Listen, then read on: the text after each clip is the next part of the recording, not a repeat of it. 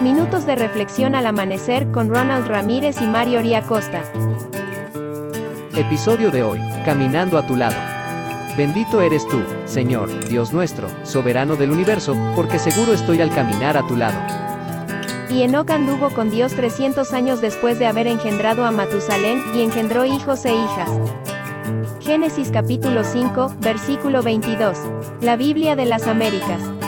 Inició una nueva semana y es posible que tengas muchos objetivos que cumplir y para ello, has buscado a Dios temprano de mañana y así salir con la certeza de su compañía. Enoch consiguió caminar junto a Dios en esta tierra 300 años, y como ya sabes recibió una gran recompensa por ello. Su vida es ejemplo de que sí se puede, en medio de una época de degradación que antecede el final de este mundo, mantenerse al lado de Jesús en todo momento es la clave del éxito. Hoy déjate llevar por las manos de quien cambiará tu vida y así tendrás una guía segura por el camino que te llevará a la perfecta paz. Tan solo, sigue caminando a su lado y no lo sueltes.